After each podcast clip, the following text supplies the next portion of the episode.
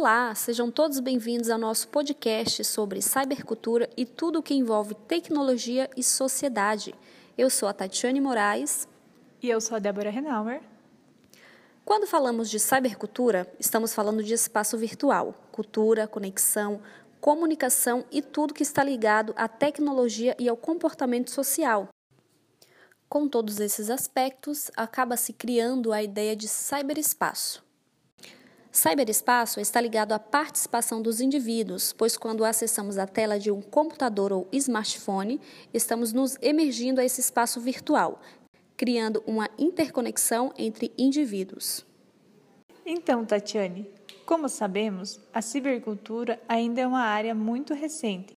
A cibercultura, como área de conhecimento, começou muito antes da era da informática na segunda metade do século XX. Podemos dizer que a ideia de sociedade em rede traz uma forte dimensão sociológica que reconhece a influência de interesses privados. Isso mesmo, um exemplo da cibercultura são os blogs. Eles são combinações de textos com relatos pessoais e uma exposição pública da intimidade do autor.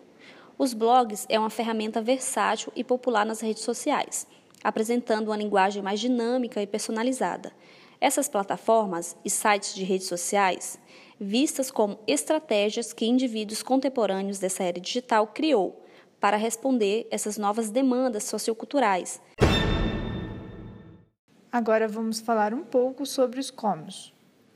Eles são entendidos como produção de espaço comuns, privado e público. Com isso, a ideologia do surgimento de redes da internet com colaborações digitais uma clara expressão de vontade de cooperação global entre pessoas.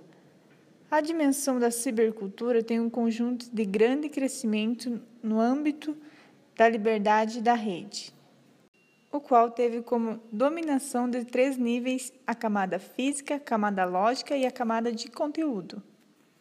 As comunidades virtuais também fazem parte da cybercultura e esse termo é designado para um grupo de pessoas que realizam atividades de maneira conjunta e está ligada a uma vivência coletiva. Comunidade e sociedade é definida pela comunhão de laços e vínculos sociais dos indivíduos, buscando manter uma união a partir do sentimento de pertencimento a uma mesma unidade ou comunidade envolvendo a convivência mais íntima no compartilhamento da vida privada, levando em considerações núcleos familiares, bairros ou sociedades rurais.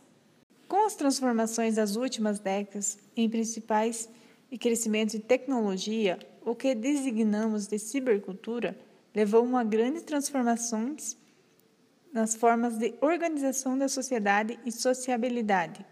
Podemos citar como um elemento de grande importância nessa configuração chamada comunidade mediada por computador.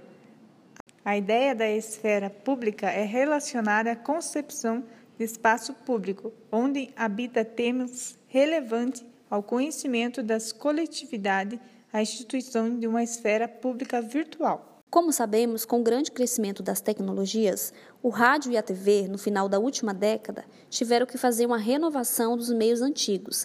O rádio é um meio de comunicação que teve muita popularidade durante o século XX. Com a chegada da era da cibercultura, pareciam que era o fim das transmissões radiofônicas.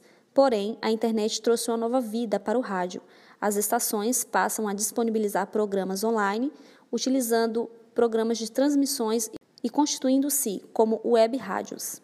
Hoje podemos ouvir músicas, notícias, transmissões esportivas, assuntos políticos através de aparelhos portáteis. A TV é um dos principais meios de comunicação de massa, que ao longo do tempo teve que se adaptar às mudanças tecnológicas. A TV digital é uma tecnologia que se iniciou com a formação dos movimentos de digitalização. Com melhorias, tecnologia chamada Smart TVs permitem baixar aplicativos como Amazon e Netflix, jogos, programas favoritos, entrar na internet de maneira similar a notebooks ou smartphone, podendo entrar em sites e redes sociais. A internet é algo que veio para revolucionar a forma como nos comunicamos e vivemos. Com isso, várias discussões são levantadas quando se fala sobre a segurança na internet como, por exemplo, roubo de senhas, clonagem de cartões, entre outros. Pois consumimos coisas sem saber sua real veracidade e fornecemos nossos dados sem muita preocupação.